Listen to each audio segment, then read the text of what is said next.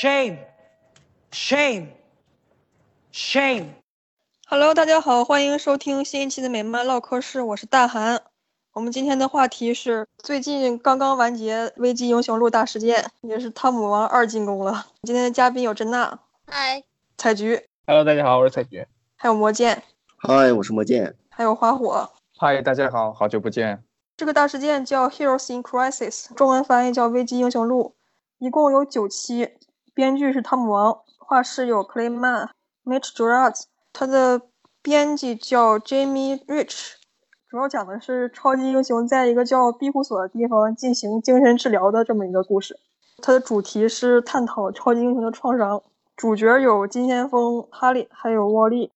这个东西最早公布应该是在二零一八年一月的时候，对，就是很早了，在去年初的时候，在一个漫展上，汤姆王宣布他在秘密的创作一项专门聚焦英雄的暴力性精神创伤的这样一个故事。当时并没有说它是一个凶案故事，只说了其中会聚焦于英雄那些无法启齿的创伤，然后会有一个叫做庇护所的概念。但是庇护所究竟是怎样的一个东西，也都完全没有讲明白。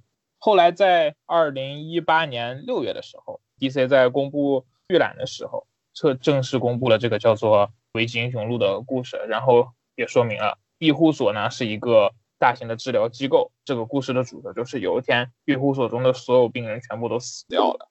我记得就是一开始好像是公布的是只有七期，后来是不是写了几期之后又宣布又增加了两期？对，大概在中途的时候，他是临时加了两期的。为什么呢？为什么会决定突然增加它的刊数呢？大事件增加刊数，这应该是一个很常见的操作了。你看漫威的话，基本上也不能说。每年吧，但是漫威有百分之五十的大事件都会在最后强行增加期数，而且这还是不包括尾声的情况。DC 的话，这个情况比较少，但是这次我并不认为是路线改变这些字，可能真的就觉得汤姆王写到一半的时候，发现七期不够自己把这个故事完整讲完，所以就想再多要两期的篇幅吧。因为后来传出修改结局的时候，是已经出到第七期的时候，但是大概在第五期的时候。就已经有增加期数这个新闻了。哦，对对对，我记得这个系列好像是刚刚公布的时候，汤姆王还因为这个上了赛金花的脱口秀。对，然后他还在 SDCC 还是哪儿搞了一个呃像神会一样的东西，像神会一样很神棍的，然后穿着那种白袍子，戴着面具，然后一堆人坐在一个那种呃像船船对，是在船上还是反正旁边是像是景露天的一个地方，而还有那种垂下来的布幔子，然后他们坐在地上，总之看起来很奇怪的那种感觉，感觉像莫里森才会邪教现场啊！原来那个活动是因为这件事吗？他其实就是在 cos 庇护所里面的情况啊，因为他庇护所里面的英雄就是接受治疗的时候会穿白色的袍子，戴上面具那样子。但是最后我们发现，其实，在录录像的时候，大家还是露出了自己的真实身份，并没有穿戴这样的东西。因为那个读者就不知道是谁了。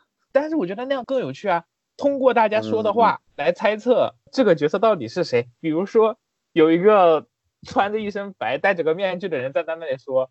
我根本不知道意志究竟是什么东西。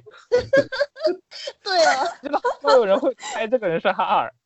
那个太呃，这整部漫画里，他只有那一格出现了哈尔，就那么一句台词，然后你还能黑。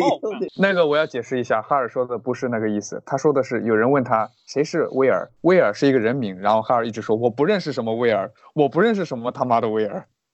对你这样说也，Who the hell is Will？刚刚是我开玩笑的，千万不要当真。哈尔他已经是意志力本身了，好吗？他不知道意志力是啥，太搞笑了，好吗？主要是他那些九宫格里，你本该是写一些内心的东西，但是很多角色里面的台词全是那种插科打诨的这种，他可能他就觉得自己很幽默、很有意思，然后他就写了太多都是没有意义的。比如四个罗宾，那四个罗宾真的是把我笑死了。大少说他们三个都很有特色，那我算什么？二少说他们三个都很有特色，那我算什么？老三说他们三个都很有特色，那我算什么？然后到老四说啊什么什么什么，我算什么？我真的笑死了。那一期我记得刚开始出预览的时候只有老三，我们当时看到的时候觉得，哎，还可以，因为老三这两年写的确实是比较没有特色，结果后面剩下三个也出来了，我操！蝙蝠家族，而且最搞笑的是之后还有史蒂芬妮，史蒂芬妮还说他们说的时候都没有提到我吧？果然我我是最容易被忘记的那个，就对啊，史蒂芬妮也当过罗宾的呀，就感觉蝙蝠家族人均没有存在感，每个人都觉得自己是家族里最没有存在感的那个，还有卡兰德拉就完全是无语。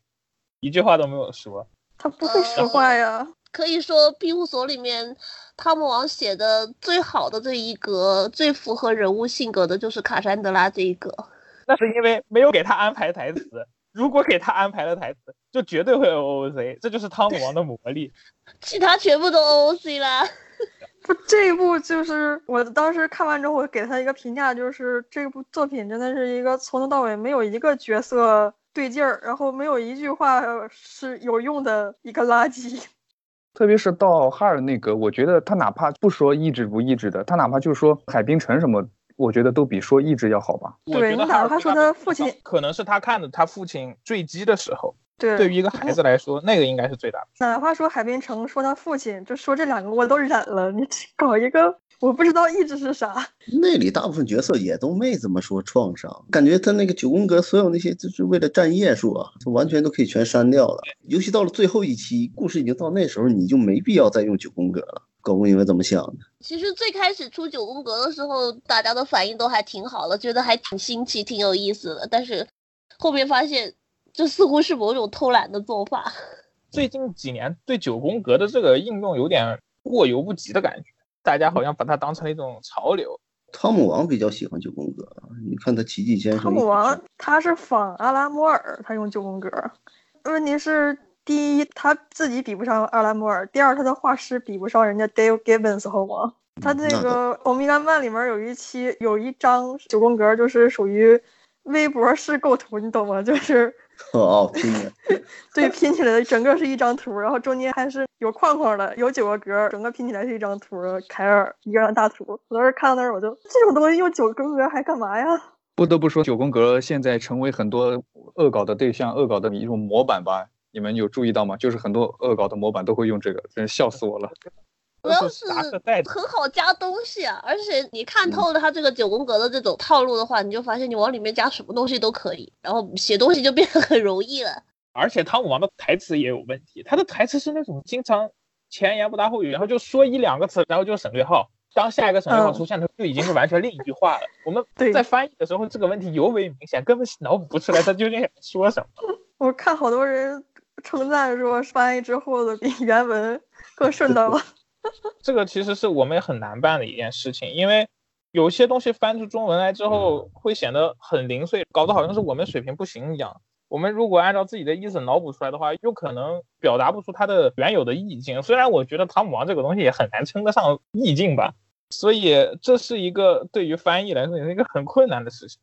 所以《汤姆王》现在已经是我继格兰特·莫里森之后第二不愿意看到的编剧了。你们有没有觉得汤姆王他真的是一个营销高手？就是他很会抓网络围观群众的心理，他很会把自己的东西搞成魔音。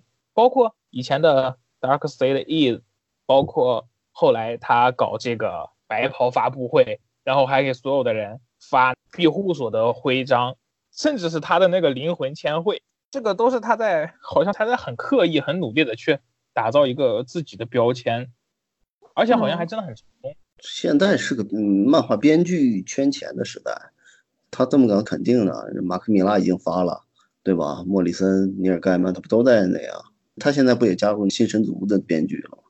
对啊，对，他还是营销自己，这个还是推销自己这方面好像是很热衷的。对，你能感觉到媒体有些他能配合，包括马克米拉那时候媒体的措辞就能配合。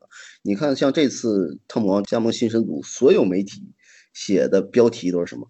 蝙蝠侠编剧汤姆，然后什么什么什么，他们就是把这个当成一个很耀眼、很光荣的一个称号。对汤姆王来说，他在奖项上面已经没有什么太大追求了。他艾斯纳也拿了，是吧？蝙蝠侠他也写过，拿到手软啊。对呀，然后他现在除了拿钱，他可以说他没有什么更值得追求的目标了，所以他就会这个样子，会去圈钱吧。嗯，对，您要说的话，传世名作他也有了。他的幻视和奇迹先生应该是足以，对啊，他至少会他在口碑上面，虽然我们 DC 粉可能对他，尤其是蝙蝠侠粉和主流这些角色粉，可能都不怎么待见他，但是你也没办法说他是没有实力的，他是真正有实力的，所以他不需要证明什么了，他只需要捞钱就行了。那我们是不是可以讨论一下，除了九宫格之外，对整个这个故事的主线大家的看法？第九期出之前前一周吧，啊差不多那个时候，他他汤姆王接受了一个访谈，就是聊这个关于沃利还有《危机英雄录》这个漫画的事情。我来念一下啊，那段比较长。他首先这么说：说你去回看我在开头对金色先锋的描写，我在蝙蝠侠里写的就像是什么？你对金色先锋干了什么？你把他变得更糟了。你看如今的危机英雄录，他从糟糕状态中恢复了过来，他再度力挽狂澜。这部漫画一直是关于那三个角色，它是哈利的故事，沃利的故事，也是金色先锋的故事。正如我之前讲过很多遍呢，我不为我的故事挑选人物，这些是重点。大家这样听，说我把剧情大纲给编辑们，然后编辑们为我挑选人物。所以一开始我就跟他们说，这故事会怎样怎样，将会是一个关于一个英雄犯了错，然后是关于另两个英雄因为这个错误而被陷害。然后他们说好吧，就用金色先锋、哈利和沃利这三个人物。这就是当时的情况。比较有意思是在这不到一年前，他在娱乐周刊上也接受过一个采访，他也谈到这件事了。只不过当时他没说是编辑们给他这三个角色，他说的是 DDD。他当时原话是提到三个角色的时候，他没有提到沃利，因为这个本身涉及到剧透，所以他不说这个正常，他只说他说是金色先锋跟哈利还有三巨头是这部漫画的明星。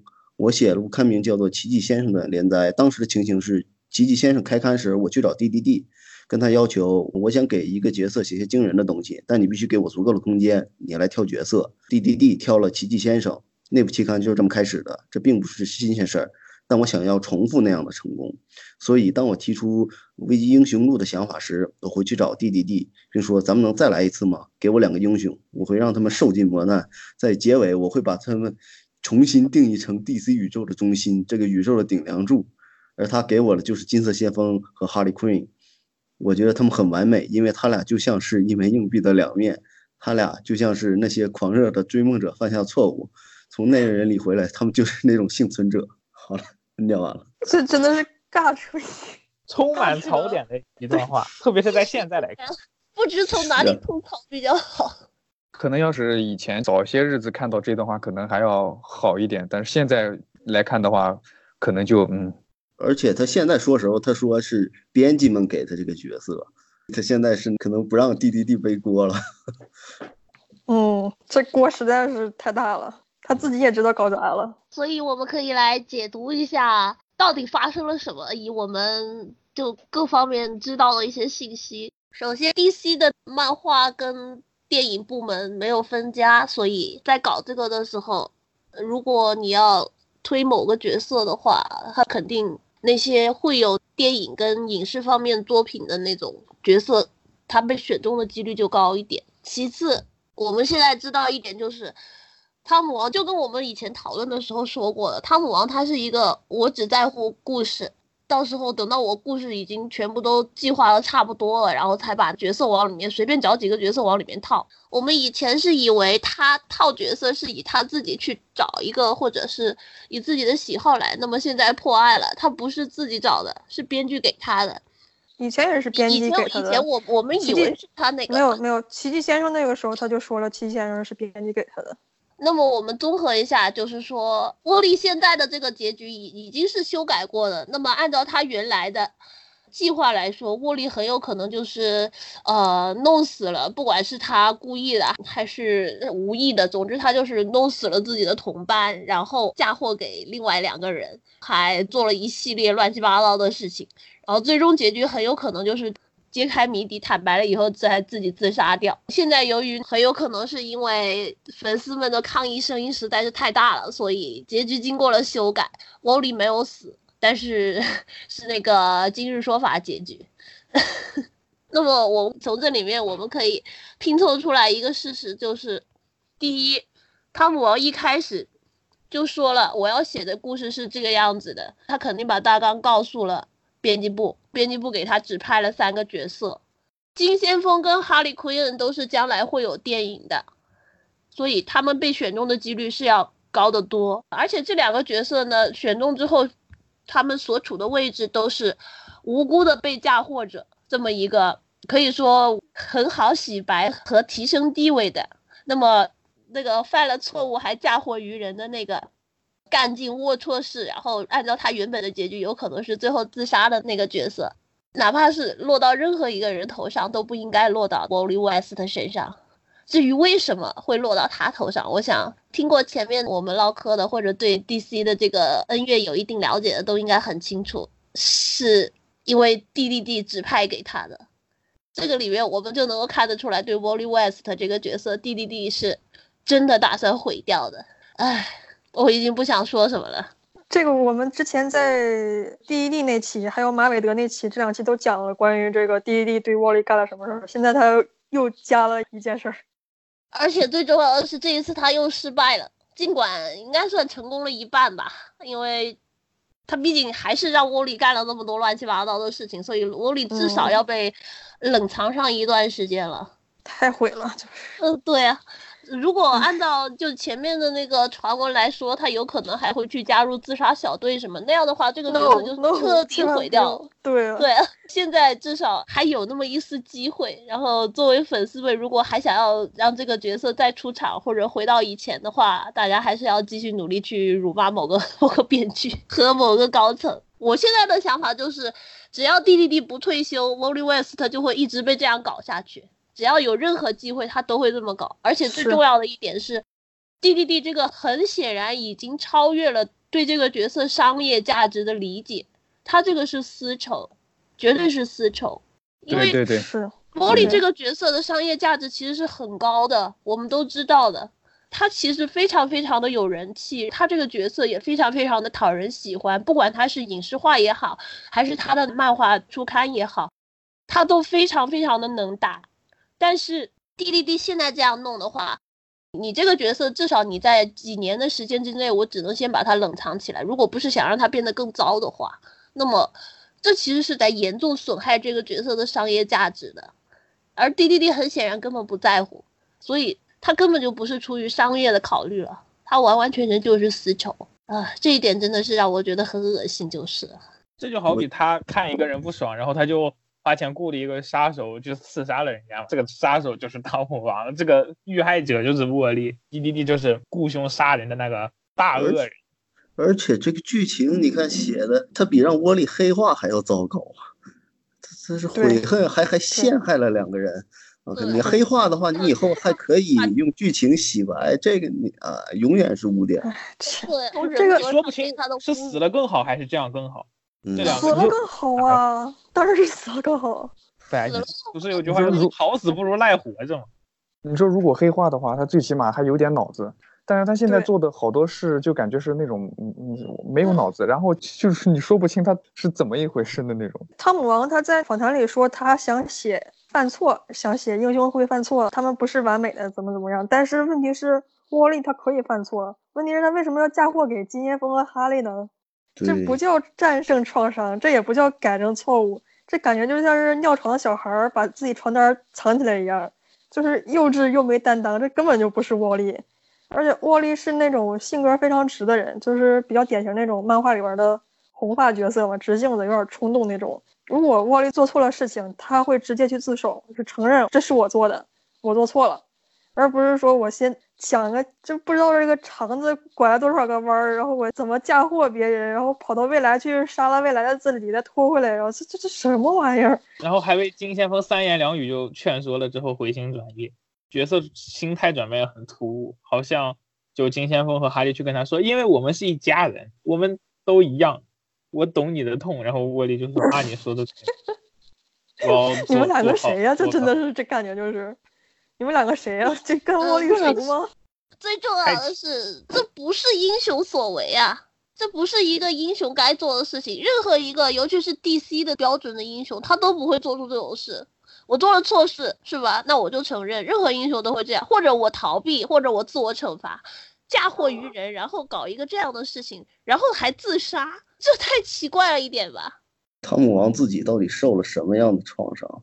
而且不对啊，我突然想到了一个问题，就是沃利如果觉得因为我杀了人，我问心有愧，我要自杀，那他为什么不当下就自杀？他一定要跑到五天之后自杀，还要伪造一下现场？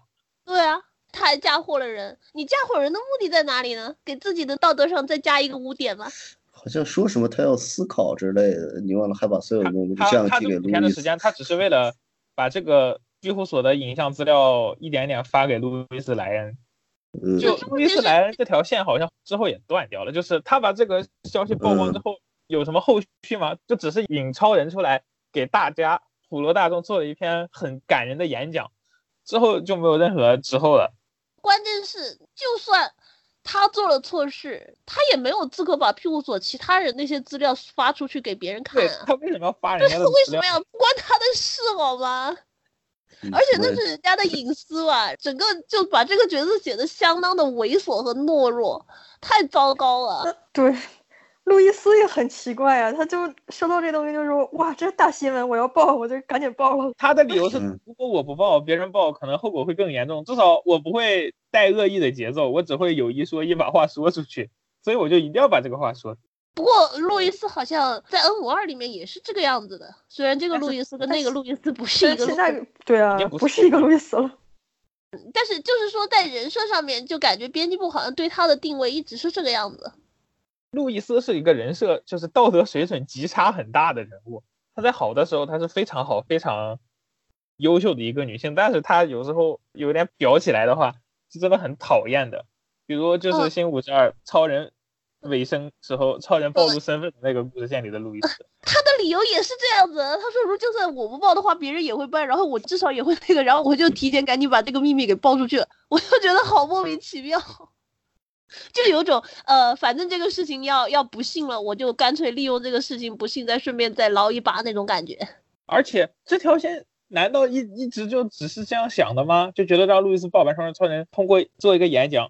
好水过第五期长达一半的篇幅，这就是这条线的主要目的吗？应该还有后续吧？社会舆论会对他们怎么反响？没有了，说不定就是结局修改的时候也给改掉了吧？对，这就是我在这有可能，有可能这条线被砍掉了。我是觉得，不管外面的舆论怎么去评价这个事情，这跟某里都没有关系啊，因为这些治疗资料是，不管是以医生的角度来说，还是接受治疗的那些人来说。都是隐私，都不愿意被曝光。那你窝里有什么资格爆出去啊？我其实这个地方还有一个槽点，就是他是怎么把那些资料碎片拼起来的？神速力能干这种事儿吗？那那些碎片，理论上来说应该都是数据碎片，粉碎了之后应该都是粉碎成一零零零零零一这种东西了吧？是啊，现在的概念好像是神速力，甚至可以在数据层面起到作用，太神奇了。这个你你上哪说理？可能。还是比较唯心的，呃，这个 DC 宇宙说你行你就是行。总之就是，如果这个算大事件的话，这大概是我们这么多年以来少有的一个垃圾大事件之一了。他的大他的和身份危机差不多嘛，就身份危机算大事件的话，他也算大事件。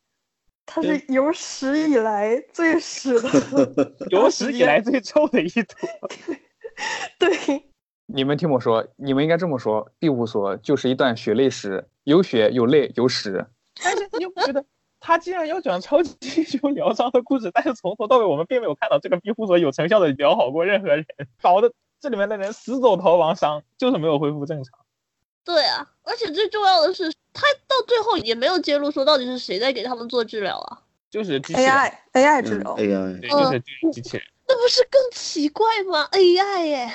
就是 AI 做做心理治疗啊？只要你对着这个摄像头说说心里话，然后戴上这个面具看看小电影，你就好了。然后听他们的这个语气啊，我在这里中间最长都待好几个月的，说明这个东西，呃不，它好像是有点像 VR 模拟那种，能给他们那个别的场景洗脑的那种感觉，邪教洗脑的感觉。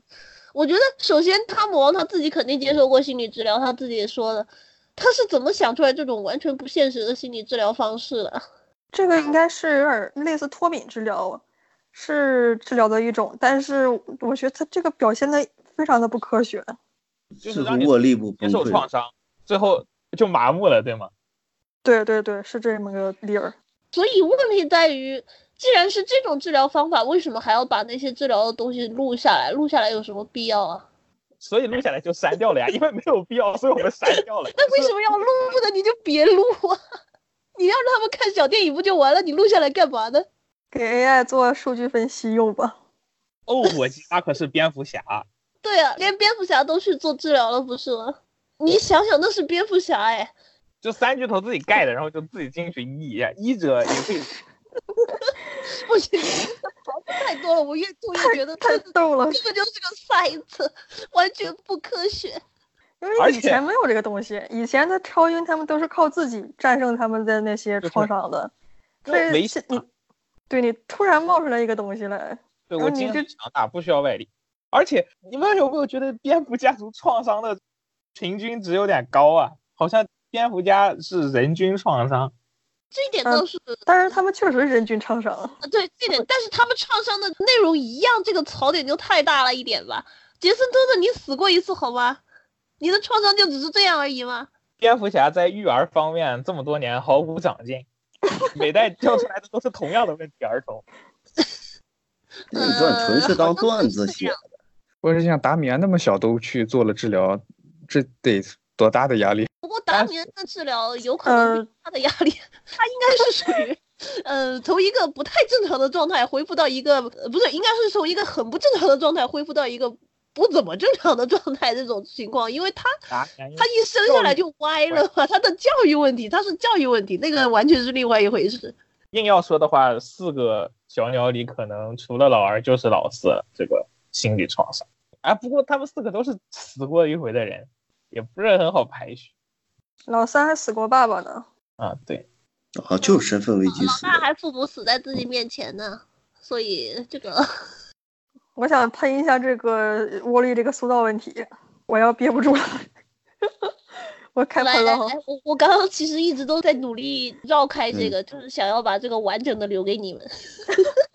那不是沃利，那不是沃利。汤姆王说神速力是一个诅咒，他从小就获得这个东西，他一直就很努力的压着这个神速力，这是扯淡的。沃利他从小获得了神速力，他很高兴，这对他来说是赐福，不是诅咒。他非常享受当超级英雄，他甚至连秘密身份都没有。他是那种能跟现实城市民打成一片的英雄。其次就是神速力爆发能秒一片，这太扯淡了！你能秒一片，你当初是怎么被丧钟打得屁滚尿流的？假如说啊，神速力这么牛逼，一爆发就大规模杀伤性武器了，那巴特是婴儿时期就有神速力了，那他那个时候有自控能力吗？这不可能，这扯淡。还有就是汤姆王在解读里面说，这个沃利他复活回来了，你们都说他是希望是什么什么，但是你们都不在乎他失去了家人。问题是，这不是读者能产生共情的问题。其一就是我们确实不在乎啊，我们根本不 care 沃利的家人，你 care 吗？我不 care，我最多 care 他老婆琳达，他的那个儿女我根本就不 care。就因为历史上其实沃利的儿女呢从来就没有写好过，甚至可以说 rebirth 的时候沃利。回归沃利可能大松一口气，就是他现在未婚没有儿女，我们根本就不 care 他的儿女，我们想看的是沃利，不是他的儿女。其二就是汤姆王写的不好，我们要看的是磨难和失去加诸于英雄身上时候他们的反应。不同的角色会因为他们的性格不同而有不同的反应。汤姆王笔下，我就根本看不出来沃利这个角色性格特点而诞生的反应，他就是工具人。而且就能看出来，汤姆王根本就不了解沃利，甚至就漫画里面，沃利还说了一句：“说我不是那么会说话的人。”这什么？沃利是那种特别会说话的人，他是会很机智的说俏皮话的那种角色，有时候甚至会有点嘴毒。汤姆王其实就从头到尾都没搞明白沃利是什么样的人，会做什么样的事情。他访谈里面还说了一句：“说我们是想给沃利带来好故事，说沃利从零三年起就没有好故事了。”他们想给这个角色带来一些新的东西。首先，闪电侠看零三年的时候还是姐夫写的。零三年的时候，那时候还有一个很经典的那个 Blitz，就是跟 h u n t e Zolomon 的那一段故事。他哪来的脸说零三年起就没有好故事了？其次，退一步说，沃利确实是很多年没有好故事了。准确的说是巴里回来之后就没有了。但是，为什么他没有好故事了？你们自己心里没点 AC 数吗？你们要当杀人犯，这就是升华角色的好办法吗？而且，沃利没有好故事了。巴里难道这些年就有吗？我就直白的说吧，其实本质就是他们想要推巴里。但是第一，沃利这么多年打下的基础已经是闪电系的 Prime Flash 了，人们认的闪电侠其实就是沃利那个人设。然后第二，巴里自己其实没什么东西了，姐夫那个时候为什么给他安了一个母亲死了，父亲被栽赃的起源？因为这样能给他点东西写。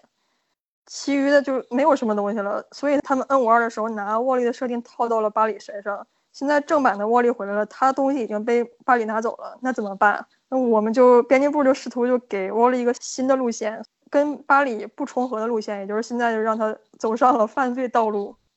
哦，暂时就喷这些。我觉得其实犯罪都不算什么，关键是把人写的太猥琐了。对的。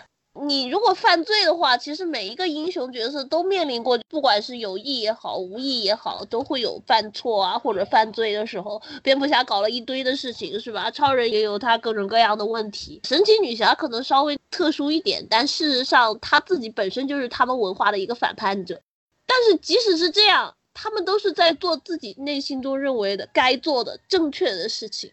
这一点是从来没有变过的，因为英雄角色就是这样。我不管做什么，我内心都知道我自己在做正确的事情，我问心无愧。这一点是很重要、很重要的，这是英雄角色最重要的一个内核。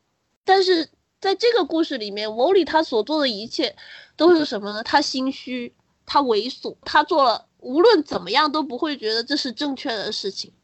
这些是对一个角色的性格的塑造来说，这是毁灭性的。这就是污点，没有办法修复的那种污点。是的，我们就可以对比一下，当初翡翠目光也是准备把这个角色往另一条路上赶了，但是哈尔在那个故事里边黑化，他只是黑化而已，他没有干这种 什么我嫁祸一下别人，我懦弱了，我心虚，我没有担当，他没有，他只不过就是觉得正常的手段办不到我想要办的事情了，所以我又用了点极端的手段。说对比一下的话，哪怕是不义联盟里面的超人，他自始至终都觉得自己在做对的事情。但是沃利这个铸造，他是从一开始就知道自己错了，然后还要再掩饰自己的错误，这种心虚就不是一个英雄角色该有的。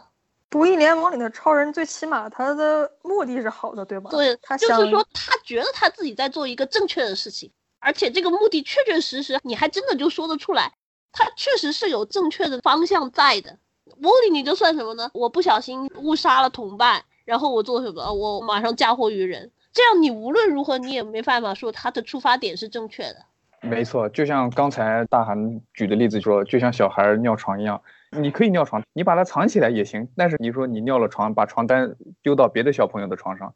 那这算什么呢？如果说尿了床以后把床单藏起来，其实都不是个事，因为所有人都会有这种想要逃避或者什么的时候。但是栽赃陷害这种事，就是彻彻底底越过了那条线，甚至连一般的反派都不会很乐意去做这种事，是非常非常猥琐的一个事情。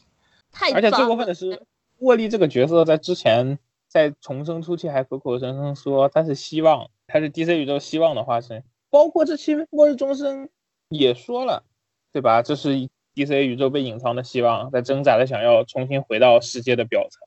结果 DDD 和汤姆王两个人就合力把所谓的希望给整个撕碎了。他们想表达什么？那 DC 宇宙不需要希望吗？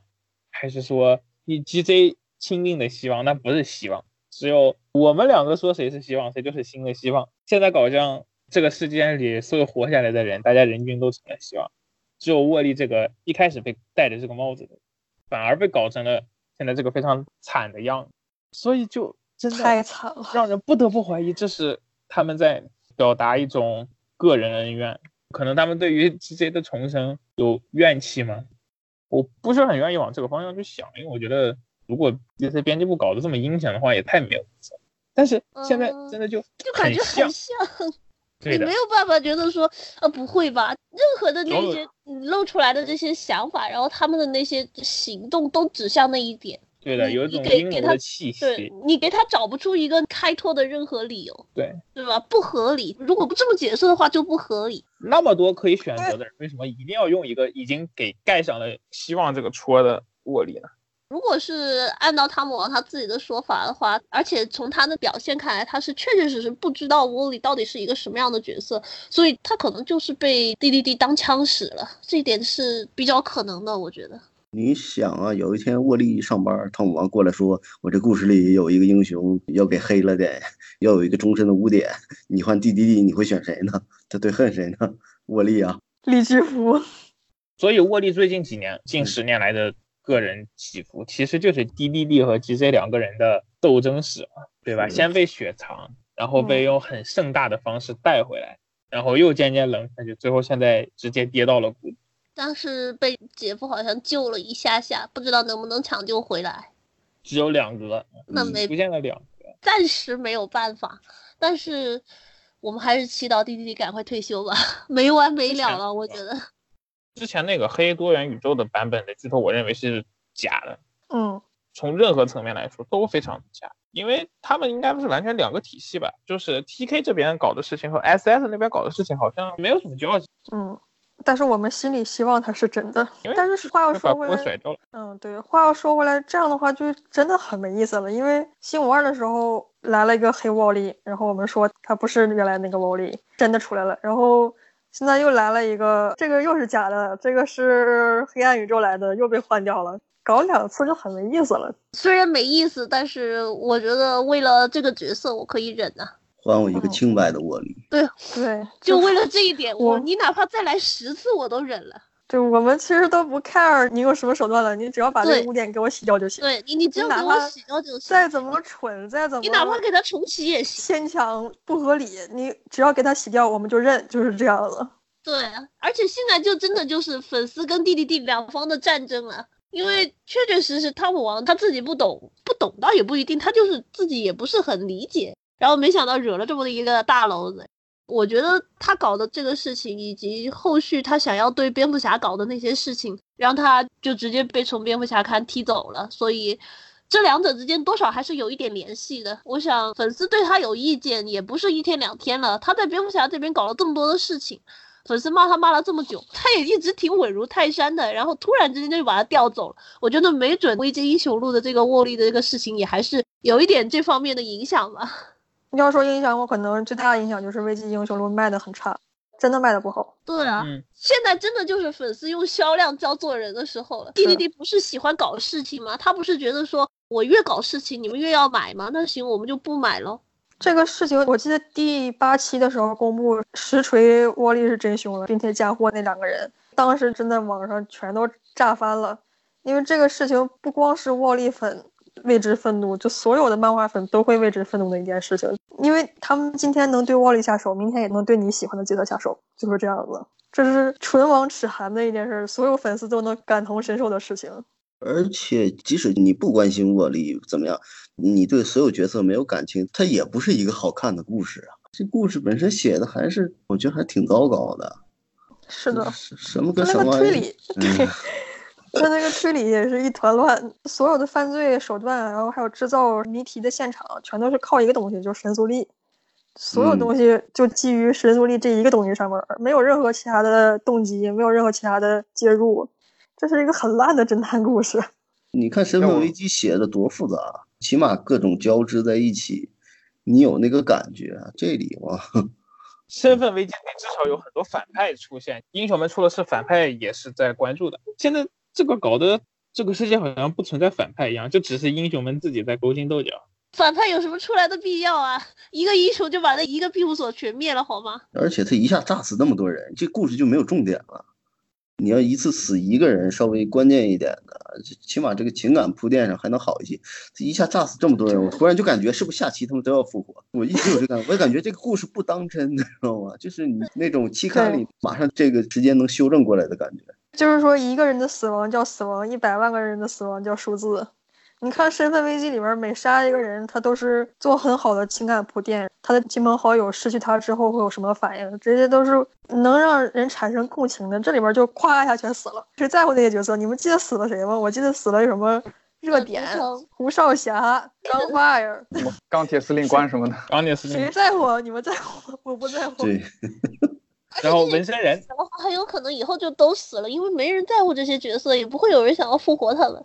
还有一个比不久不进的知道是不是上色错误的绿灯侠。嗯，我估计是上色错了。这 个我觉得应该是上色错误。一开始还心里还震了一下，这么重要的事情居然没有说，一定是个很重要的伏笔吧？然后到最后发现完全没有绿灯侠，真的就只是一个上色错误可能。或者他一开始就不要搞悬疑的风格，就直接按照第五期超人的那个演讲来，把想表达的情感说出来就可以了。你们觉得呢？搞悬疑这样的话写不了九期啊，写不了这么长去卖对钱嘛。就他们可能觉得这样一个题材是很好的圈钱机会，结果没有想到反倒变成了一个负面产品。搞悬疑是 DD 要求的嘛，说是想仿写身份危机。D 但是到底对于模仿是别人的有多大的执念呢、他既喜欢模仿漫威，又喜欢模仿这种以前自己家东西出过的这种，他到底脑子里面都是些什么啊？他模仿完身份搞的危机那一套啊真的很烂。身份危机当时也是滴滴有参与的一个项目，相对来说还是挺成功的吧。而且这个故事也是滴滴喜欢的风格，你懂他喜欢什么风格，他就是可能想再搞一遍。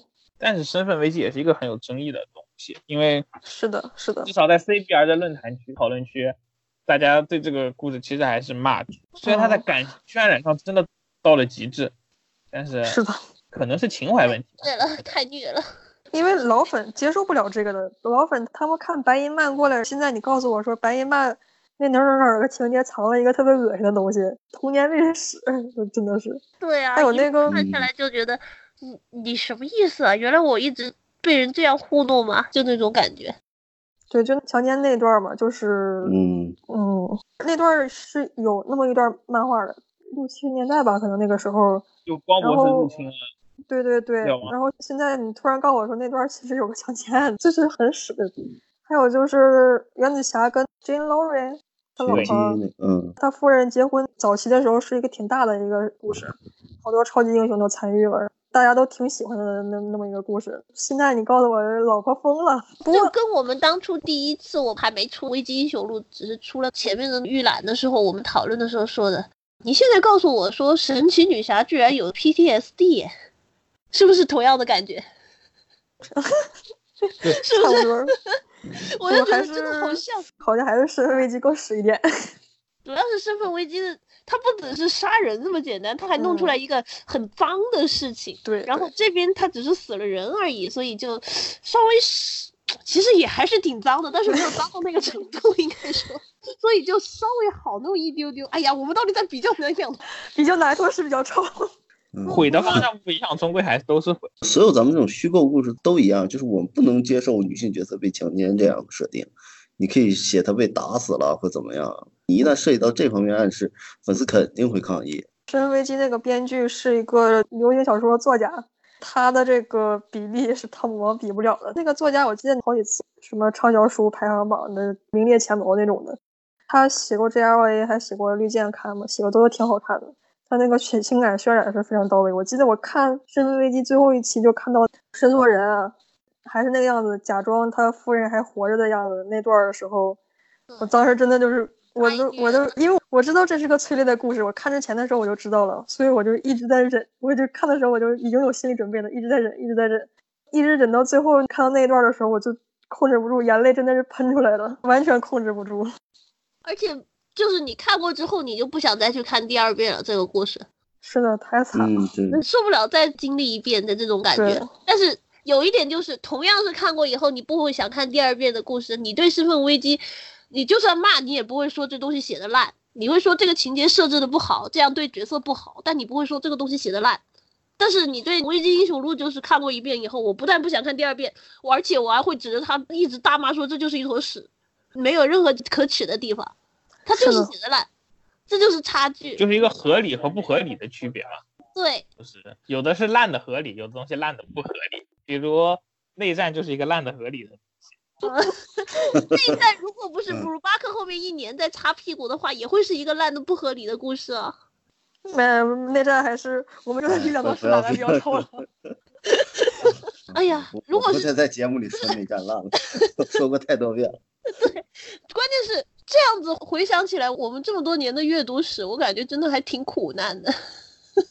哎呀，美漫本来不就是我们早就习惯了，美漫就是一直在发屎，偶尔出这么两个能看的，极少极少情况下能出精品的这么一个东西吗？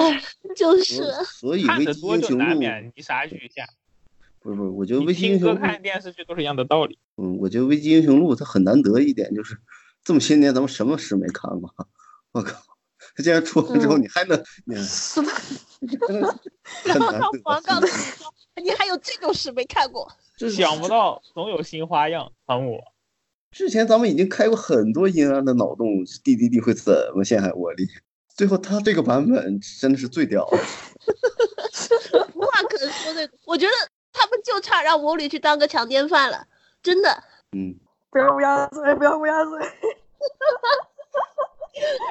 没关系，他现在在坐牢，应该不至于在。头脑的囚犯，这只有男的这个。说不定哦。比如让他跟阿曼达沃勒有个孩子，好了好了好了，下一个话题，下一个话题。我操！但是不管怎么说，一开始我们对这个有一定的期待，是因为他前几期画风确实很不错嘛，尤其是头两期。到最后画风都很好，他这个完全不是画风的问题。我觉得如果我是画师的话，我可能会心里有点记恨汤姆啊，是吧？老子这么好的画，你给我写出这种剧情，他两个画师，一个是 Mitch Draws，一个是 Clayman。Mitch Draws 是汤姆王的铁哥们儿，是画奇迹先生的那个。啊嗯，对，他们两个是关系铁到 Mitch Draws 的儿子是找了汤姆王当的教父。顺便说一下，他那个儿子的名字是根据沃利起的哦。对，我知道这一段，所以他其实也算是个沃利粉吧。所以我不知道嗯他是怎么坚持下来的。我他看到工作就嘛，他看到剧本的时候有没有就是说跟汤姆王说你你至少欠我一顿饭或者之类的这种，是吧？我觉得这还是挺有可能的。我感觉画师对角色的感情一般是没有编剧对角色感情那么深刻的，一般就是我就喜欢画这个角色而已。嗯，这个还除了那个谁啊，JJ，他对于超人是真爱。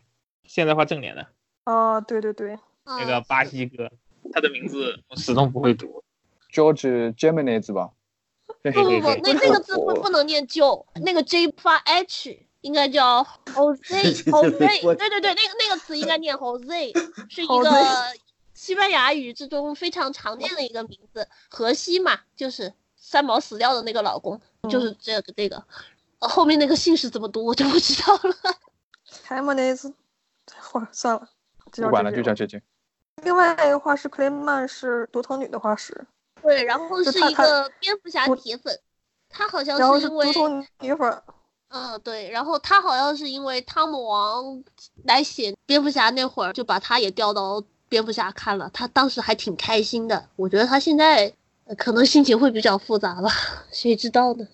总的来说就是汤姆王找的这两个画师，一个沃利粉，一个毒藤粉，他分别搞死了毒藤，搞我都不知道算搞搞黑了沃利，搞臭了沃利搞臭了沃利，对，搞臭了，但是克雷曼还会和他之后一起画毛边斜线啊，说明嗯，没有失去这个朋友。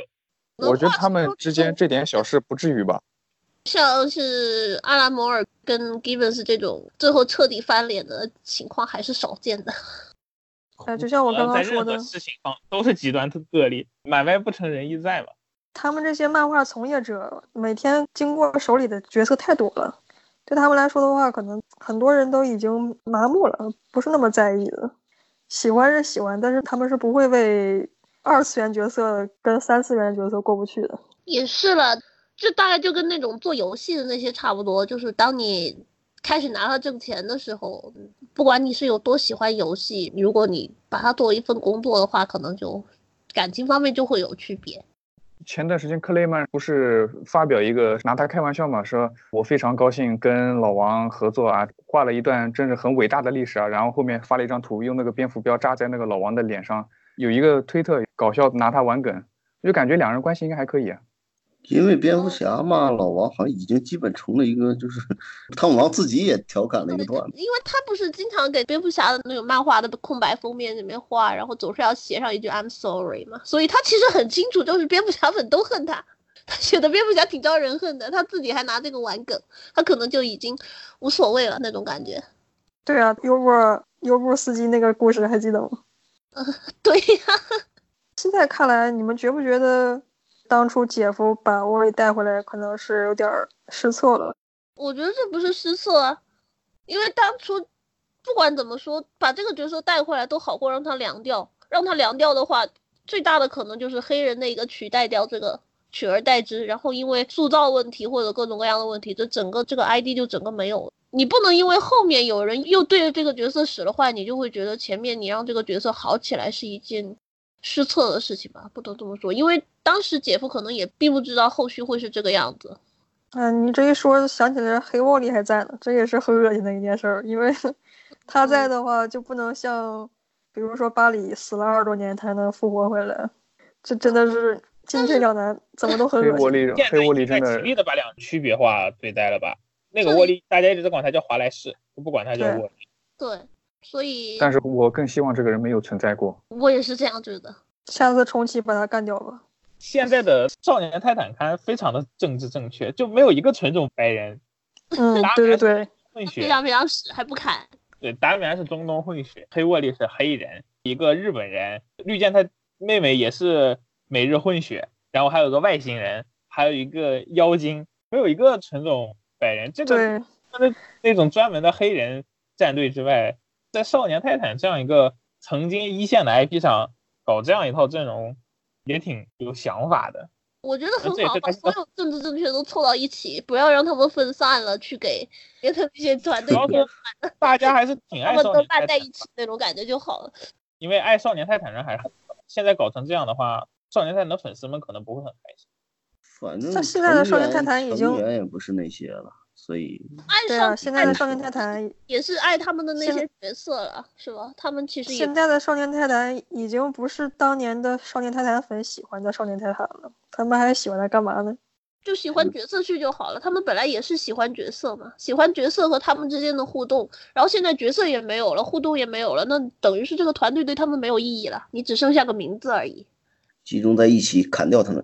我说一个不太准确的一个例子，就是好像是以前我听过的一个故事，说一艘船出去，然后每天都有木板坏掉，然后你每天都会换新的，一年之后这艘船还是原来的船吗？特修斯之船吗？不管怎么样，粉丝们现在从那个看的销量来看，就是粉丝抛弃这个团队的这个名称，还抛弃的挺决绝、挺彻底的。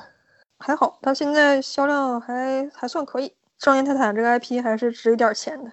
现在 DC 最最快的销量就是够吃就行了，是吧？也没有要求有多高。你看 DC 现在看连载刊物也很少，给人一种不求上进、混吃等死的感觉。然后时不时的 DC 还会跟高层抱怨一下，说：“哎呀，隔壁漫威那种动不动就爆首刊的那种营销模式损害了市场啊。”虽然确实是这样，就有一种破罐子破摔了的感觉。对的，DC 现在也没有开什么很好的新刊。二线角色刊也都不温不火，就没有那种曾经爆款二线角色刊，现在也没有。一线角色刊倒还至少都在质量稳定的产出的还可以，但是二三线真的被甩下太多。像漫威现在有浩克这种才写的不到二十期就封神了，说，是不朽浩克那个吗？对的，这确实很好看。然后 DC 我觉得他们应该重视一下了，可能他们现在的策略是精品化吗？就是搞黑标这样的东西，但是黑标他又在那边自我审查的话，我就直说审查是不可能出精品的，有种自我阉割的感觉。嗯，而且黑标你全用是大牌画师编剧，这这这对最后全会拖死的。现在基本上是每一次初刊日出刊 DC 就只有漫威的一半，就是一半。按理说现在 DC 的编剧阵容其实至少，我不说现在编剧很强吧。但是你至少比大概在多元融汇之前或者之后那一段时间要好很多了吧？就重生之前的那一段要好很多。这个样子就不知道他们到底在干什么，有一种养老的气息。对，而且有几个其实比较厉害的编剧，目前都在很休闲的状态，就写一本月刊这种。其实大家每个人一个月写两本左右的月刊是完全可以的。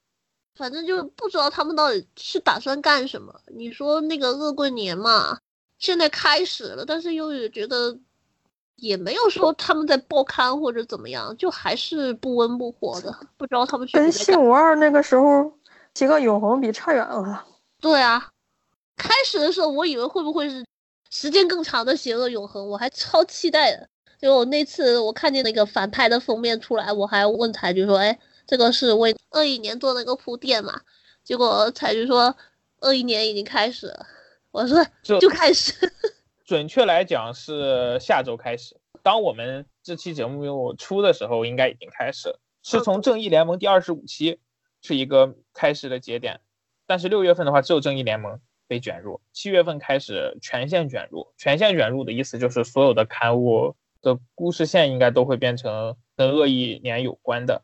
大概的思想就是，哎，反派被卢瑟获得了新的能力，变得很强，然后来和你对打，这样就每个人都会变强的新版。听起来很傻。哎，我记得好像很久很久以前，大概在。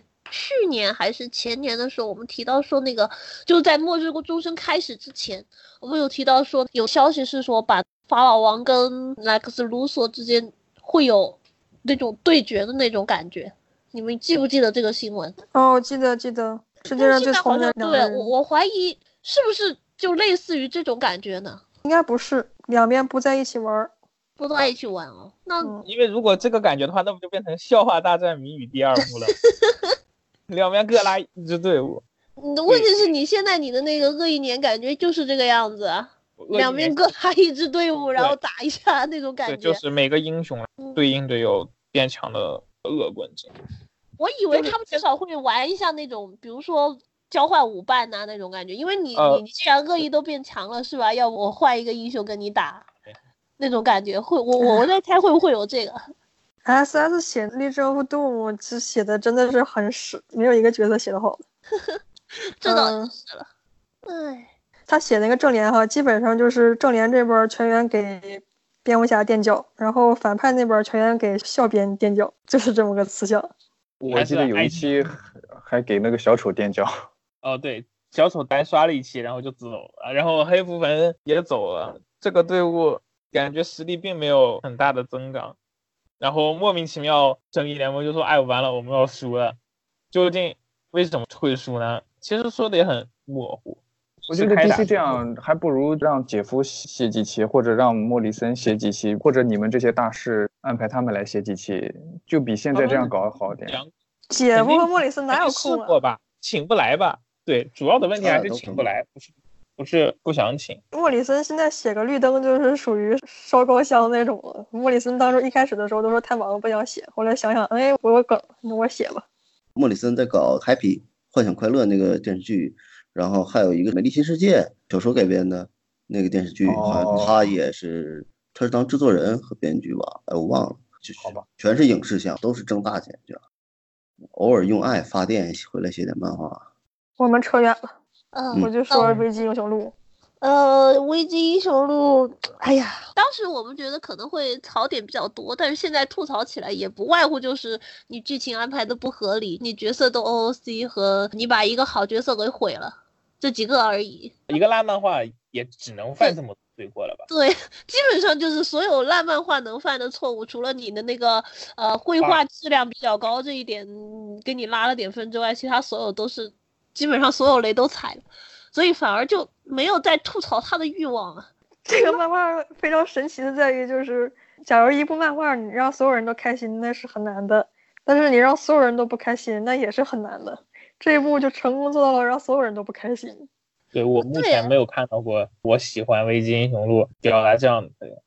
我建议我这种一诉求的听众可以给我们留个言。这样的人值得我们专门做一期来留留下您的联系方式，让我们能够好好的交流一下。然后你觉得他好在哪里？让我们能好好的呃讨论讨论。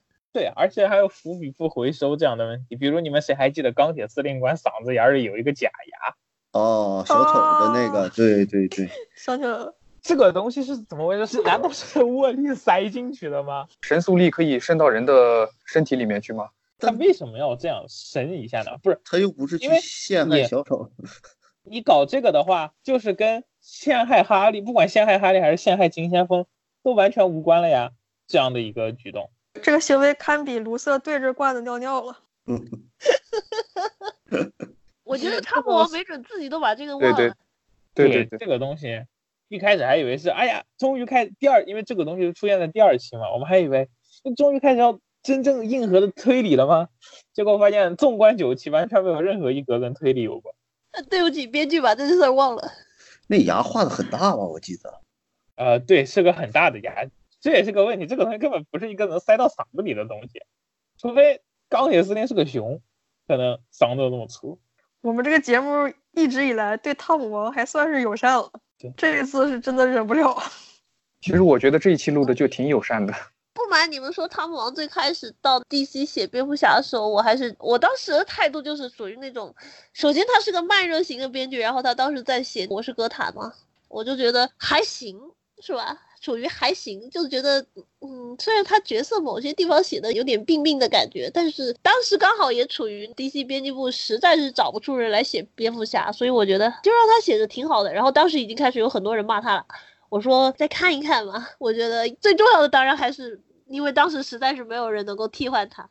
然后我现在回顾了一下我从当时到现在的心路历程，觉得也许我从一开始就该骂他的，省了多少功夫啊！我及歌坛和我及贝恩这段时，我及自杀这段时期其实还可以吧。他的口碑崩盘主要还是从求婚那一下开始。对的，这一点是我不能理解的。因为他开始说到求婚的时候，他的那种笃定的口气是说，蝙蝠侠这个角色已经没有办法再用苦难去深化了，所以我们现在要他幸福啊什么，反正就总之给你一种，哎，这次绝对会结婚了。然后这次对对对，大家都以为真的幸福了。到头来不但没结婚，而且还是用这么神经、这么傻逼的方法去逃婚呢。前几期那个骑士噩梦真的写的是又拖沓又水又屎又不我觉得那个是导致他被 DC 赶走的元凶吧。他也不算是赶走吧，只是把他从蝙蝠刊调开了。蝙蝠侠赶走。现在也不算是赶走，因为给了他更大的自由去写其他他想写的刊。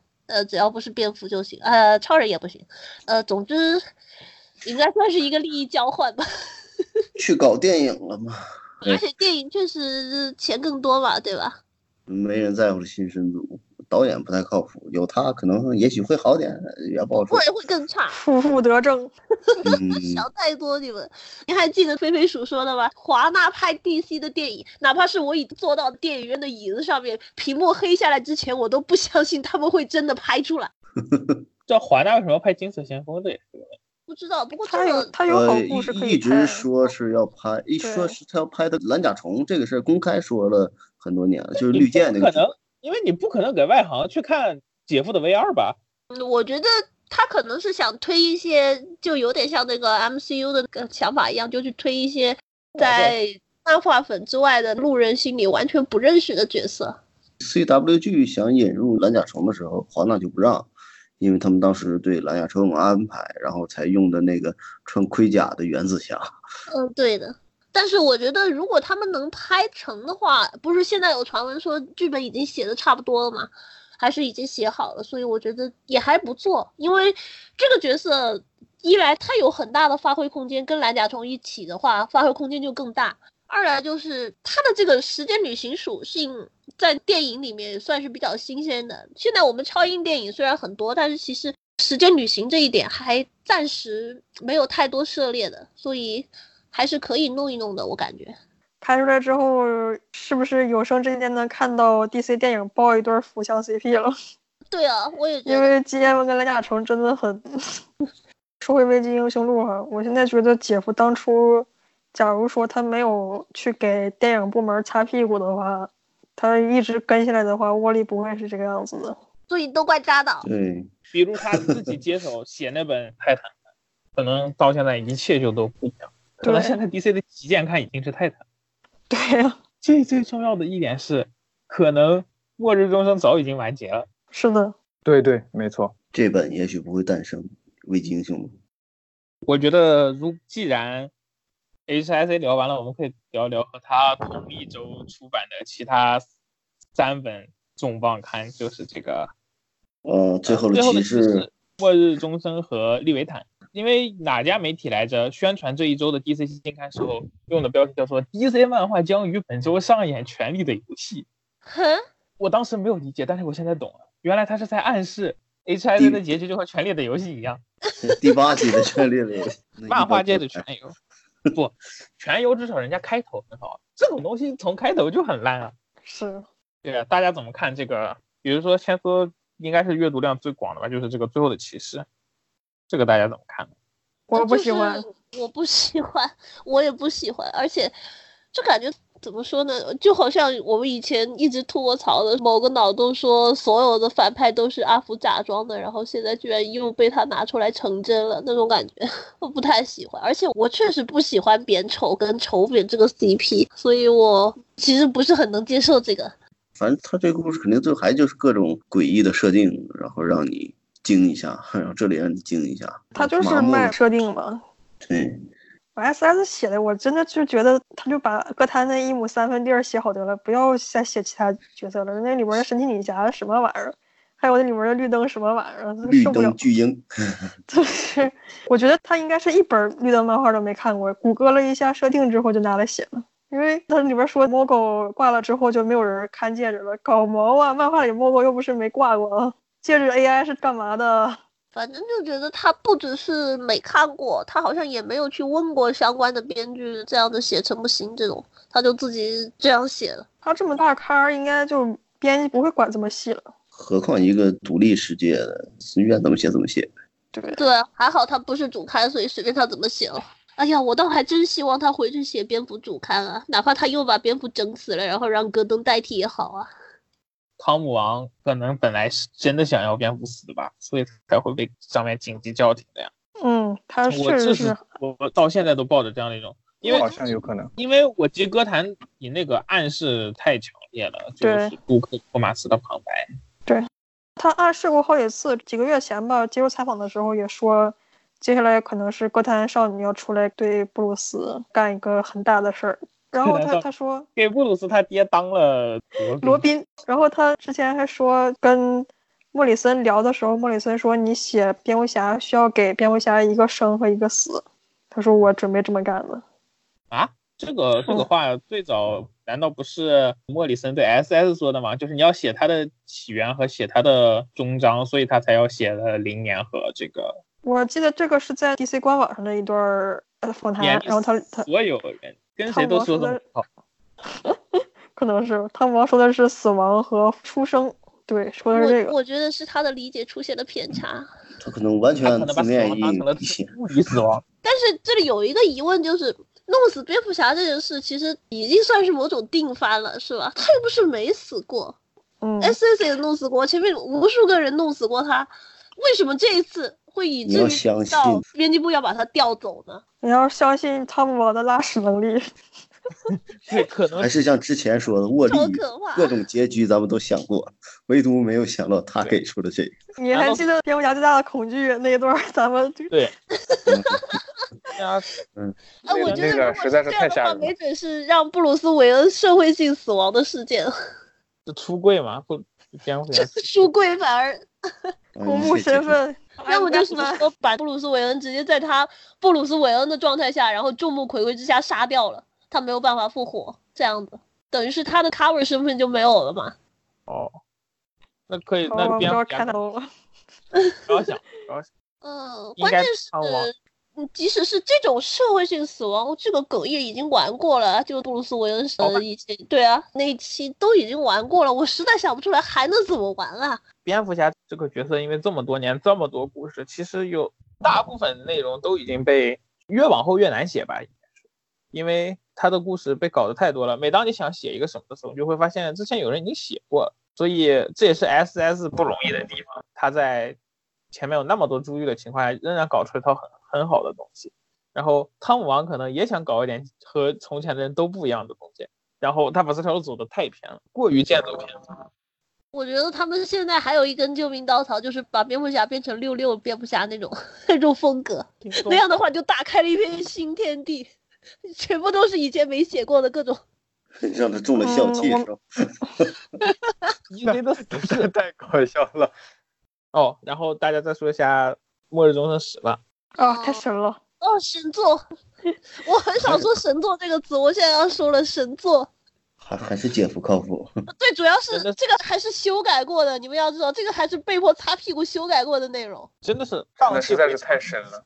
我真的看完，我这有些对话就补完了超级多的内容，感觉比以前更爱超人。他脑海里的信息量真的很大，他可以找到最简明扼要的那么一个点，通过对这一个点的描述来达到一个非常非常宏大的。DC 百科全书就是无数条线的收束，它只需要一个角色的一个时间点，这点能力真的从来没有见过其他任何人可以达到，史诗级擦屁股纸。到时候终身完结的时候，我们要不要录一期关于？录啊！但是那就不知道是哪年哪月了。呃，总会有。不是说下一期八月十四号吗？他也没说下一期一定就是八月十四号啊。又是又没给你保证不会跳。就是啊，跳票什么的，我们已经习惯了。总之就是当时同一天出了这么几本《汤姆王被爆出屎》。对的，连本迪斯的利维坦都写。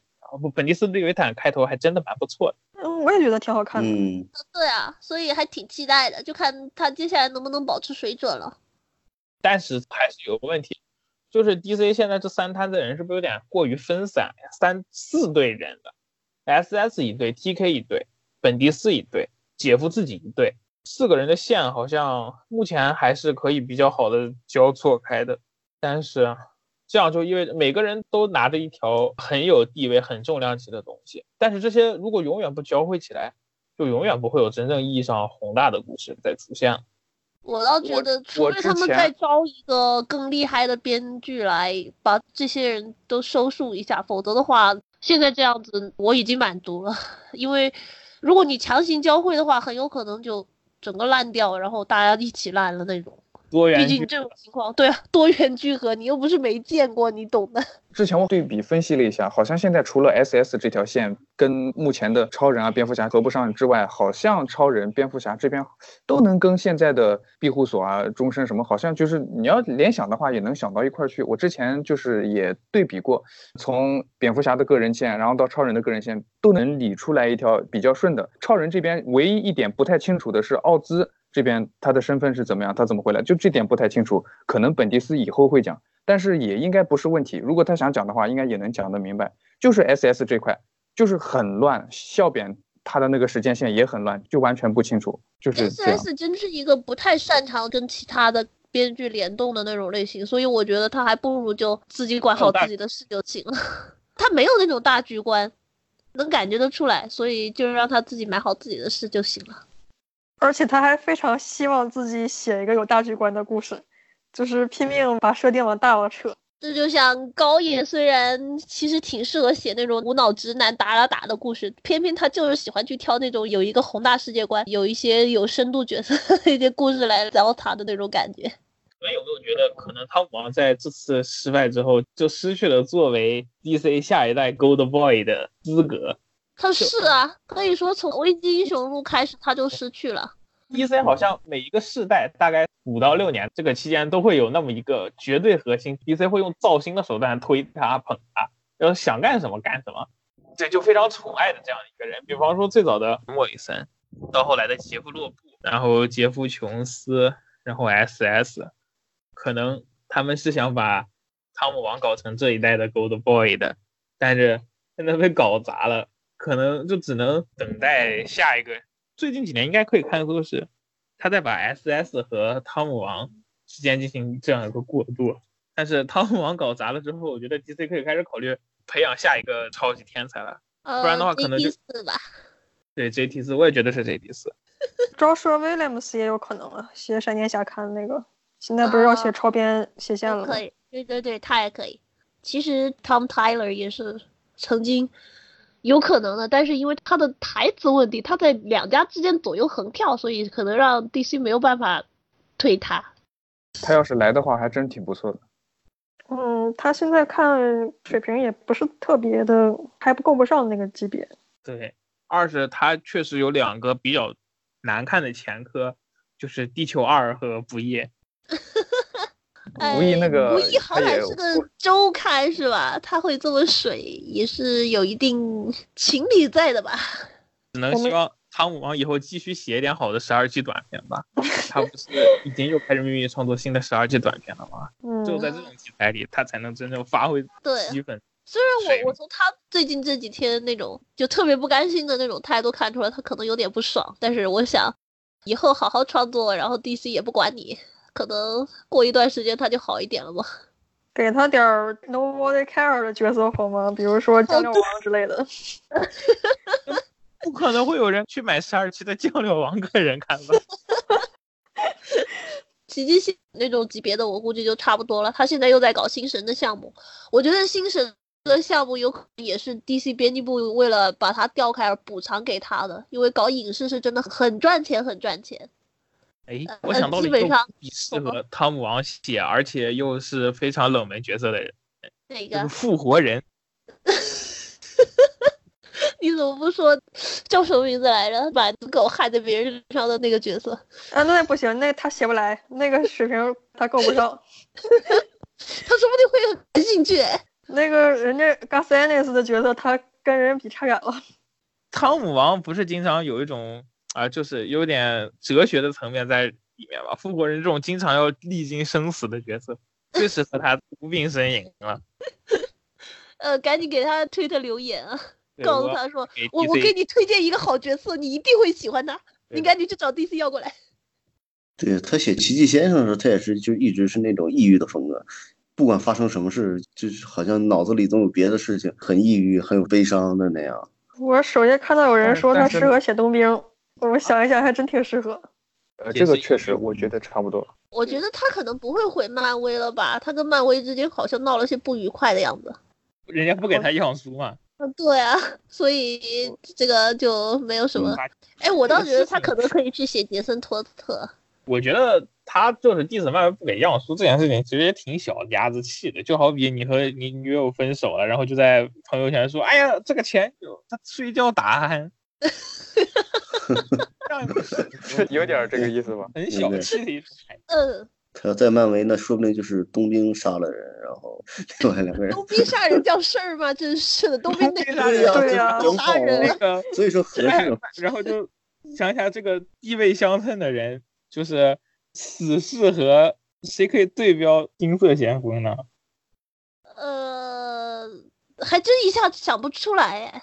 因为我刚才在说。金先锋个人电影的时候，就在想，好像时间系英雄，漫威完全没有，然后 DC 也只有金先锋这一个吧？啊，因为时间系不太好写嘛。这么算的话，还真没有。死侍和星爵，然后去被他栽赃，嫁祸给死侍和星爵，然后所有人都会觉得没错，绝对是死侍干的。也算。然后这个案子永远破不了，因为死侍自己都不记得。然后冬兵就杀了五天后的自己。然后钢铁侠和美国队长开始查案，然后他们发现那那没现场的不是有什么可查的，肯定是死尸干的。他发现死死在现场的刚力士嗓子眼里有一个假牙。嗯，脑洞越开越大。未来假如茉莉能救回来的话，你们觉得会以什么形式回来？我还真的想不出来能以什么形式，除了那个什么所谓的掉包了之外。虽然就很烂，但是这确实是一个很稳妥的那种彻底洗白的一种方法。如果是我的话，我希望这个案子还没有结束，还有后续。就像前面彩菊说的，他那个假牙怎么进去的？是不是还有别人在那边？沃利可能自己也失忆了，也不记得一些东西。对，然后就有人骗他了，让他以为这一切都是自己做的，到头来其实都不是他做的。对呀，因为沃利又比较诚实嘛，又比较那个，然后他就可能会，哎呀，这肯定是我做的了，就会这样去想嘛。栽赃什么的也是别人栽赃的，然后他以为是他自己栽赃的。哎呀，太好了，这样就完美，啊，完美的救回来了。我还有个点子，就是这个庇护所本身就是假的，是那个，比如说闪电系不是有一个法师叫 Abracadabra 吗？是那个法师变的，整个事情只是个套，为了折磨一下沃利之类的。对啊，然后其实全都是骗沃利的，给他造出来的幻觉或者什么的假记忆之类的。那这算什么大事件吗？那现在这个样子也不算什么大事件啊。大事件只能留下深刻的痕迹，如果像铅笔一样用橡皮一擦就抹掉了，那么这种大事件未免太过儿戏了。目前还没有这样被完全推翻的大事件。有啊，但是目前为止也没有没有这么屎的大事件啊。嗯，漫威的那个怪物屠龙啊。哦，那个，哎，那个就不算大事件，那个真的就不是。那个算，那个算，我真的我跟人讨论过，那个到底算不算？然后他跟那个。他跟内战用的是同样的那个性质，都是大事件的那个描述，好吗？哦，对，内战有蜘蛛侠公布身份，然后后来神，你你我给整整个写回来，所以还是对洗回来了，所以还是还是有还是可以的。而且当时的编剧，我记得他们当当时好像他们说绝对不会，蜘蛛侠这个身份公布之后，绝对不会再弄回来，就是从此以后就是这样。漫威打过自己脸多少次了？嗯，我们终极宇宙的人死了就是死了，绝对不会复活的。那是很多年前，他出版的时候，那都是多少年前了？那时候可能我们年轻也不懂事，以为以为他们说话算话吧。嗯，怎么说？内战最大的问题、最大的遗留，应该就是那个美国队长跟钢铁侠之间的决裂吧。因为从此之后，他们就就一直是这种这样子的关系。你们记不记得内战开端的那个最早那个起因，就斯坦福事件，那个嗯叫 Speedball 的那个那个那个男孩孩，对，那个孩子，那个孩子就是后来就这个人就真就是被毁了。他改了名了嘛？改了名叫什么来着？好像是跟宗教有关的。我忘了，反正是后来还会自残他，对的，嗯，很惨的一我个我。我想说的就是这个，就是你们刚才说的都比较的呃感性，比较偏向个人情感，但是我理性分析，我觉得沃利以后最有可能的是给他开一本个人新刊，他可能会放弃闪电侠名号，但是他的案底一直背着，然后给他开一本新刊，叫沃利维斯特救赎者或者是之类的，看起来一些很沉重的新代号。然后剃成光头，换上黑白两色的新制服，获得一本个人刊，整个都是一个压抑沉重的气氛。他会在这个刊里面放弃掉曾经跟琳达还有儿女们的这个关系，开始有新的人生、新的关系网。然后反派可能就是他当年的那些个老反派，如果能把亨特·所罗门之类的给他是最好的，因为之前的传言不是说嘛，会有标题里带着沃利维斯特的新刊。哦，那据就说是绿箭杀了普罗米修斯之后的那整整一年的那种情况喽。救赎，呃，对，据说是在 SDCC 的时候会公布，到时候看看了。呃，坏了，但是说实话，这个路线我是无法接受的，因为我喜欢的沃利不是这样的角色，这就已经完全是另外一个角色了。谁都不想让自己喜欢的角色被搞成沉重戏，但是对，这是 DC 现在最有可能做的事情。是的，他因为他们还是他们是那句话，只要你能洗回来，我随你怎么弄。他们是想区分沃利跟巴里，就我我刚刚说的，因为现在巴里占了沃利的道路了，那就他们就得嗯需要给沃利一个新的，他们现在就想做这个。难道以后沃利要像杰森托德那样搞一个什么走虐粉路线的，然后多一些比较心疼他的粉丝吗？嗯，那这个也很恶心，真的很恶心，我接受不了。青麻粉，我还是希望未来能有一天他能洗回来吧，无论再等多久也好。我觉得在 DDD 没退休之前，这个可能性还是比较小的。嗯，我们还是能盼得到他的退休的。对，他今年多大了？差不多了吧，大哥，快一点吧，你钱也挣不少了。其实哈尔复活回来也是当时之前的编辑卸任了，然后新的编辑来了，所以才把这个事儿促成的。就是主要还是看编辑。嗯，哈尔就是一个榜样嘛。从他完全把视察怪这口黑锅卸下来，大概也是要十好几年了。十年，嗯，啊，都快忘了，十年我们都快忘了有这锅了。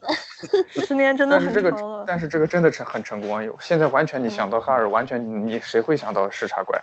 以前漫画节奏慢一些，现在节奏更快的话，这个周期应该也会相应的变快。你看以前死一个角色又复活了多少年，现在死一个角色要复活才多少？现在还有反重启啊，嗯，这些年搞多少次了？不过我要说一下，就是到现在的时候，就粉丝撕逼的时候吧，比如凯尔粉会经常说哈尔乔丹是最烂的绿灯侠，他杀了整个军团，凯尔把军团弄回来的。所以就沃利这个事情，就算未来洗回来了，可能还是会有人提起来拿这个污点来黑他的。两方粉丝撕逼的时候，永远有理亏的这个。除了就对于我见过有一个沃利黑耶，哪怕是巴黎粉，好像也不会去黑沃利这样子。啊，你你佛山撕逼贴看的太少了。我还是去看那帮死宅撕逼干嘛了？我还不如看他们骂编剧嘞。多快乐！哎，对于黑子来说是很容易找到黑点的。比如说，我要尬黑神奇女侠，我就说她她杀人，对吧？我要尬黑蝙蝠侠，我就说他搞巴别塔。所有的角色一个这么长久以来的角色，总归会有一些，这是很难避免的一个事情。要尬黑超人的话，我就说他拍 A 片。啊啊，这梗咱们提过多少次？不是超人拍 A 片，他又不是主动拍的，那也是拍 A 片啊。黑点是客观存在的，这是完全没有办法的事情，只能说希望以后能给他一个合理的解释，而不是完全发自主观、发自本心的去做这种事情。反正他现在这个剧情是不太好写，嗯，太惨了。给 GJ 写信吧，万人血书，求求你还他一个清白。去白宫网站请愿吧，签十万个名，然后让白宫过。嗯，就是这个事情出了之后，你就看所有的漫画讨论论坛，基本上都在喊“姐夫，求你把茉莉洗了吧，求你了”，全都是这样子。头发都要掉光了，这些人真是不省心，是吧？而且最可怕的在于，姐夫和汤姆王应该是有交流的，因为《末日钟声》里确实提到了很多次庇护所这边的事情。姐夫也真愿意把这个烂摊子接下来，而没有反手一拳打爆 T.K 的狗头。那可能是因为打不过他，死宅打不过前 C.I 是吧？就是啊，人家好歹是真的上过战场的。只能等一下 S.D.C.C 了吧，看看对于获利之后的安排。还有一个半月，有盼头。时间过起来很快的。记得有一个还算比较权威的一个排行嘛，就是说 D.C 史上最烂的十个故事。最可怕的十个故事，其中有翡翠目光，有身份危机，还有超人拍片儿，然后还有正义呐喊，对，就那些都是属于比较伤角色的那种故事。我觉得这个 H S C 可能在这里边能多亏了吧。妈的，好像全看过。这些故事的人都是有名有姓的，都是有点影响力的。当然，超人写拍片谁写的我并不知道，但是其他几个编剧都是有名有姓的。是装扮哦。啊，写世代代那位美漫界最牛逼的一个大喷子，但是他真的个人能力很强。是的，是的，我很喜欢他。呃，我也很喜欢他，只要他不碰超人跟蝙蝠侠的话，我就喜欢他。没有，没有，他写的超人写的非常好。对，他是第一次钢铁之躯那个漫画重启超人的，然后他对他他写的是很好的，他只不过就是搞出了一个这么个比较奇葩的故事。不知道他当时在想。那就更说明越有名的人越容易，主要是不有名的人有没有机会去写这样的故事？嗯，正义呐喊也是 James Robinson 写的。对呀，听说正义呐喊本来是想作为长刊，就是要开一本新的正义联盟刊，但是之后就是用故事里的这群人，就是那对儿，对那对儿编辑部非常乱，就是不停的有计划变动什么的，然后涉及到正联刊的编剧也是。搞得非常乱套。DC 编辑部不管 DC 还是漫威，其实都是这样，很少有太平的时候。有人的地方就江湖吧，纷争是没有办法避免。漫画对漫画本身的影响。界这些编剧真是挺奇怪的，因为他们是那种非常非常讲究人情的一个地方，可以算是一个人情社会了。然后与此同时，他们之间这种勾心斗角又特别特别的多，结果到头来都是伤害到角色，真是很可惜啊。哎，这牙这牙混到现在，是不是就是靠着人情社会？不然，那你以为是因为什么？还有就是他画的快啊。我们是不是可以给 H S A 打个分了？我给三分，一分给画面，一分给第五期那大长段超人的演讲，还有一分给九宫格贡献给了我们无限的欢乐。三分。我两分，全给画师。我给五分吧，好歹画师方面可能加一分吧。呃，我只给一分给画师。本来我想给负十分的，但是觉得这样对画师太不好了，所以算了，就一分给画师吧。我也一分给画师。居然是我最高，我要求改分，我改成两分。哎，算了算了，我打了就打了吧，我五分不改了，就五分。啊，最终得分是二点四分。这是本播客节目有史以来大家意见最接近的一回。嗯嗯，对，就是这样。可能好东西我们是有口味偏差的，但是对于不好的东西，这个大家是有目共睹。这本刊的第九期的用户就是在外网的读者评分是四点二，目前这么高，还是对比我们要 预期要高很多。然后整个系列的整个九期下来，整体的读者评分是五点七。主要的原因是第一期大幅提升了这个平均值。第一期有六点九分。其实第一期当我们看到沃利和罗伊死掉的时候，他就已经失去了上五分的资格。那不知道他是不是玩真的，因为第一期的那个就铺悬念的时候，我突然觉得罗伊好惨啊！所以真的，我 就是我们这节目从头到尾都没有提到他。哦，对，还有他死，他是仅次于沃利的受害者。没准说不定利维坦 BOSS 就是他。这只是猜测，但是如果你把一个刚死的人。刚确认死亡的人就拿来做下一个也算大事件，勉强算个大事件的幕后黑手，会不会诚意不太够啊？但可以更快的把沃利洗白啊！连罗伊的死竟然都是有问题的。你你都已经出了那个危机英雄录了，你说诚意这种事情谁还会相信啊？你还有诚意可言吗？嗯，要不让姐夫全归到曼哈顿博士那里好了。对，有可能。你看这期里。博士不是看到了沃利嘛？然后沃利跟他放了一下狠话，就被吸入了。我们就可以说，曼哈顿博士被沃利呛了声，怀恨在心，于是冲上去修改了他的思维。嗯，啊，我给 DC 的信又可以多一段。快快快快快写好写好，然后发出去了。让他跟做超人实验做对比。呃，对。但是这样的话，对比结果还挺……还是想把这样一个大家都很喜欢的角色救回来。无论如何，请把他救回来，这就是我们现在唯一的心愿。就因为很少有这样一个完全没有任何黑点的角色，就已经到了，嗯，哪怕为了救回来，你们随便摆烂一个什么瞎扯淡的故事，我们都能接受的那种地步。只要救回来，结果好无所谓，前面你怎么瞎扯淡了，都喷累了。对，汤姆王，我们永远恨你。对，汤姆王，我们永远恨你。那我们说结束语。好。总而言之，这是一个遗臭万年的故事。希望汤姆王在新的连载上面能够发挥出他艾斯纳的水准吧。他对于读者们的伤害实在是太大了，不光是对于角色，对于读者们也是也是很过分的一件事情。所以我的希望是，希望他们能够重视起这个问题来，以后不要再这样对付我们了。所以期待 D D D 早日退休，这才是一切的问题。对啊，很想跟 D D D 说。读者是你的顾客，你的钱来源其实归根结底还是读者，不要把我们当敌人，好吗？他们学漫威那边就是什么九头蛇队长啊，就是可能在学那种营销模式吧。那九头蛇队长最后洗回来了呀？想起来有个事儿要说，就是嗯，看没看闪电侠 V 二最后一期最后一页，最后一页那段话，我记得是沃利的一段内心独白。说我现在我有我的家人，我有朋友，然后我有我有一切我所爱的人都在我身边。然后说，哪怕明天我就会失去我的能力，或者我会死去的话，我也觉得很值得。至少我可以说，I had a great run。这句话是一个双关，最后那格是沃利对着镜头外，就对着读者眨了一下眼睛，然后说 I had a great run。那句话是一个双关，可以指的是我这一趟跑得不错，也可以说的是我这个连载很不错。我觉得当时的编剧写那段的时候，可能就已经意识到，或者是有预感，未来沃利会出什么事情了。那段话就是大家可以去看一下，写的非常意味深长。最后给大家推荐一下《闪电侠 V 二》吧，这是史上最伟大的闪电侠，这是史上最伟大的大长超大型长篇连载了吧？因为它的篇幅二百多期，二百多，它的篇幅真的极长，但是这二百多基本上就没有什么水的内容。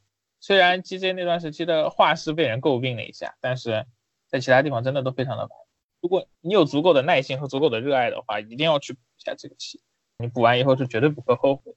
我觉得也不需要多少耐心，就是你看到后面就越看越想看，会想一直看下去那种感觉。是的，真的很好看。你不看 V 二，你是不会懂闪电侠的。